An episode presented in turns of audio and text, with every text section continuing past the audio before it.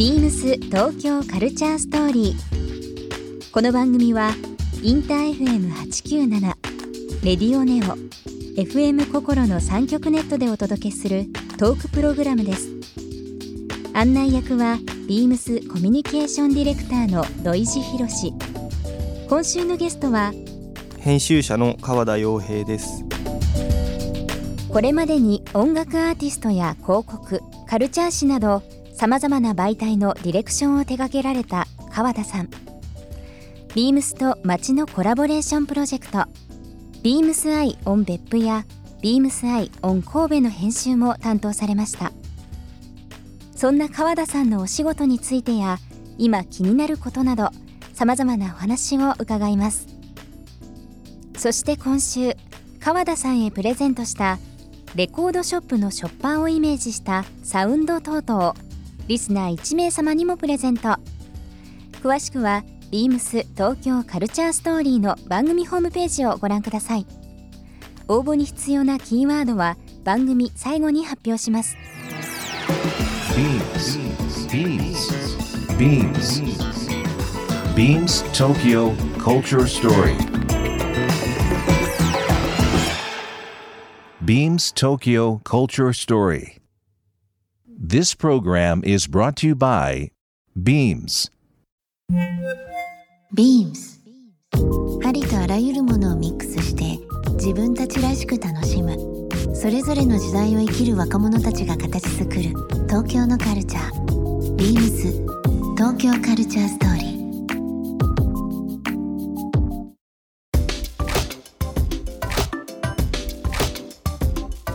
ちょうど今特集にスタジオボイスの特集になってますけど最新号の、まあ、アジアの若者文化、はい。うんアジアを、うん。まあ、こう雑誌として表現されてますけど、まあ、今すごく気になってるということですけども、なんかこうボイスの中でもこのアジアから生まれる音楽っていう特集がですね、うんうんうん。僕もやっぱり非常にこれ目目に留まりまして、あのーこの番組でもいろんなアーティストを出ていただく中で、タイ・バンコクはじめ、まあ、タイのね、あのタイミュージックの話していただいたりだとか、まあ台湾ミュージックの話とか、ええ。韓国の話とか。いろんな人でやっぱり今アジアの音楽面白いんだっていう人がふ非常にやっぱ多いんですよ。そうですね、うん。なんか僕らもああいう特集出してからすごいそういう話を聞いたりとか、まあ、うん。あるいは別の仕事でそういう仕事をやらせてもらったりとか、うん。すごく増えていて、うん、なんかそれが今すごくこうアジアの若者文化が、まあ、特に台湾とか韓国とか東アジア圏日本からすれば東アジア圏がやっぱすごくこう本当になんかこう混ざってきてるうんっていう印象はあって。そうですよん。ね。まあ、ビームスさんがその台湾でやってたライブの企画とかも多分そういうことの,、あの一つの表れでもあると思うんですけど。なんかあのー台湾での音楽イベントはそのイベントが終わってからのその参加者のですね、まあ、コミュニティじゃないんだけど、いろんな形でこういうとこがすごく感動したっていうのを、なんか勝手にそういうチームができてて、うん。SNS 上で書き込みができたりだとか、うん。あと僕もあのちょうど半年ぐらい前なんですけどソウルで、ええ。ーちょっとお話しさせていただく機会があって、公演で行ったんですよ。でその時にも終わって、うんえー後日帰国してから、まあ、主催者とか、ええ。まあ、現場の人から連絡をいただきまして、オフ会をやってますとおお、そのうんお話しさせていただいたことに対して、えみんながどういうふうに感じて、はい。僕らがどういうふうな形で、うんあのまあか、ソウルの若者たちがですけど、ビームスとあのコミュニティを作ったり、うん。まあ、今ちょっとソウルお店ないんですけど、ええ何かこう文化的な交流で、えー何か提案ができないかっていうオフ会があるんですあったらしいんですよ。なんかすすごい学学ぶべきとこいっぱいあるなと思ってうんその音楽とかねアートの話になりますけども。なんかその東アジアのこの独特のそのそれぞれ違う文化が融合して共感し合うっていうのはなんかいいですようね。んそうですね、うんなんか僕らも結構こんなこと言うとあれですけどなんかと友達作りたいなみたいな、うん、結構それぐらいの気持ちで行って取材してたりする。んで、うん。あのもちろん取材仕事は仕事でちゃんとやるんですけど、うんでも本当にあの若い方に刺激を受けてなのかも分かりませんけど、うん。単純に20代10代の方だけではなく、うんあのあえてその、まあ、キャリアを持ったりだとか今までこういろんなところで活躍されてる4 5 0代の、いわゆる大人がえもう一回なんかそのアートを次の世代に伝えないとという部分も含めてですけど逆に本当に今ちょっとその2ゾーンというかえそのコントラストが最近面白いなえっていうふうに思うんですよね。そうですね、ううんんなんかやっぱり僕もいろいろ言って40代50代の人が、まあ、さっきも話したんですけどそのやっぱ場を提供する、うん。うん、なんかその自分たちがプレイヤーとして現場でゴリゴリやるっていうことではなく、うん。もっと別の形でそのなんだろうなサポートするみたいな意識がなんかすごい強いなと中国とかもそうなんですけど。中国とかも事業で成功された人がうん。新しい事業に着手するというよりは、その利益とかお金を持ってアートとかね若者に何か場を提供するうんみたいなのやっぱ多く聞くじゃないですか、なんかその関係性っていいですよね。すごくこう羨ましいなっていううか、ん羨ましいって言っちゃよくないんだろうけど、うん。でもそれでもやっぱそう感じてしまうところそうがですよね。やっぱちょっとありますけどね。なんかこう世代をまたいで何か一緒にミックスするようなものって、もっと増えてもいいなとそうですよね。ううん。ん思いますけどね、ビームス東京カルチャーストーリーここで一曲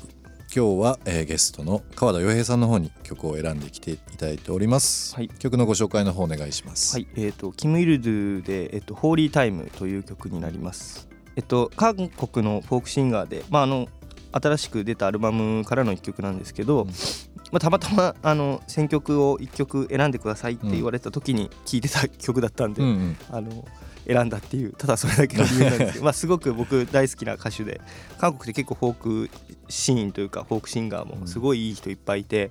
何歌ってるか歌詞カードとかこう翻訳みたいなのを照らし合わせないと分かんないんですけどあのすごくいいあの曲なのでぜひ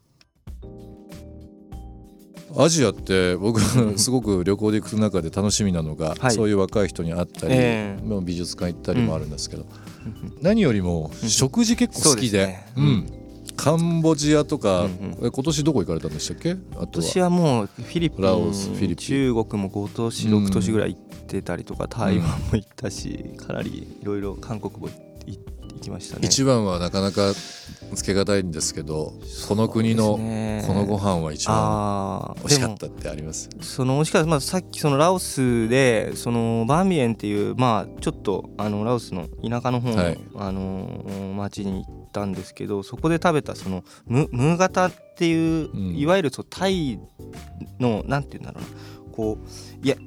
山になってて、はい。鍋が。でその下にこうあの水が溜まるところがあって、ゆ言うたら焼肉としゃぶしゃぶを、あの一度にあの楽しめるみたいなうんうん。鍋がああるんですけど、塩水のこそうそうそうそう。の多人鍋みたいな形はいはい。の山になってるやつですね、下にこうあの出汁がたまるようになって。はいはいはいでそれねなんかそのバーミエンっていった、ま、町がそのなんだろうな。韓国の人がすごい多い観光客とか、なんね。うん。なんか韓国人向けにこうビジネスしてる人たちとかも結構いて、そのタイラオスなんだけどタイのムそのムー型鍋でえっとなんかこうタレをねコチュジャンを使ったタレを使って食べるみたいな、うんうん。結構そのもういろいろミックスされてる。フュージョンな感じがはいい、いですね、フュージョンな感じのものを食べて。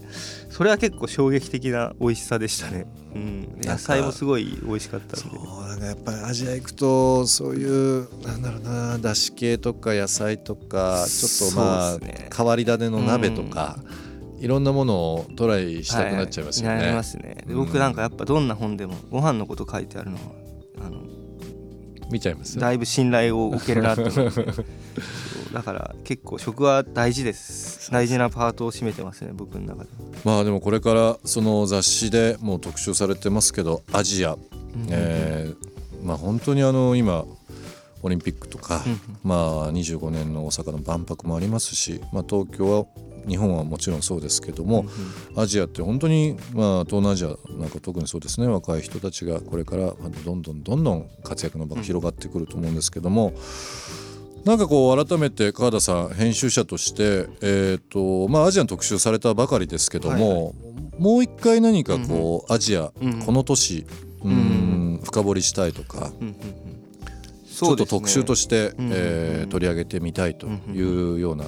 ところあったりしますかね。なんか具体的な街とか都市っていうのはなかなか難しいんですけどなんかそのい3回ねアジアの特集やってみてまあなんか多分結構長期的なあの活動のテーマにアジアっていうものがなってくるだろうなみたいなのはすごい感じてはいて、まあ3部作はこれでスタジオボイスのあの特集っていう意味では終わるんですけれども、まあ、多分今後自分がそういう仕事で関わる中で多分すごくそのアジアみたいなのが大きなあのある部分を占めていくだろうなという期待がすごいあるので、うん。その3部作あのバックナンバーもねあの書店にあったりウェブでもそうですね。はいえー展開されてますけども、まあ、9月20日に出たこのスタジオボイスの最新号3部作の、まあ、完結という部分になりますが、は本当にあの多くの文字で、えー、といろんなメッセージが伝えられてます。あのぜひ見ていただきたいなと思いますけども。加田さんのあの活動はもし何か告知とかありましたらですね。そうですね、ええ。まああの散々いろいろ話してきましたけど、まあ、やっぱり今発売中のスタジオボイスのあの時代のアジアへ明滅するアーツという特集を、うん。あのまあ興味があれば一度手に取っていただきたいなと、はい、ぜひぜひご覧いただければなと思います。えービームス東京カルチャーストーリー今週のゲストは編集者のですね川田さんに来ていただきました。一週間お忙しい中ありがとうございました。ビームス東京カルチャーストーリーゲスト川田洋平さんにプレゼントしたレコードショップのショッパーをイメージしたサウンド等々。リスナー1名様にもプレゼント。応募に必要なキーワード「アジア」を記載して番組メールアドレス beams897 アットマークインター FM.jp までご応募ください。詳しくは番組ホームページまで。Beams ビーミングライフストアバイビームス桜町熊本店ショップマネージャーの高橋新平です。熊本の新しいライフスタイル発信地として9月14日にグランドオープンした桜町熊本の1階にビーミングライフストアバイビームスの新しいお店がオープンしました。旬なセレクトアイテムや生活雑貨、様々なライフスタイルに寄り添うアイテムを展開します。ご来店お待ちしております。Beams 東京カルチャーストーリー Beams Tokyo Culture Story. This program was brought to you by Beams.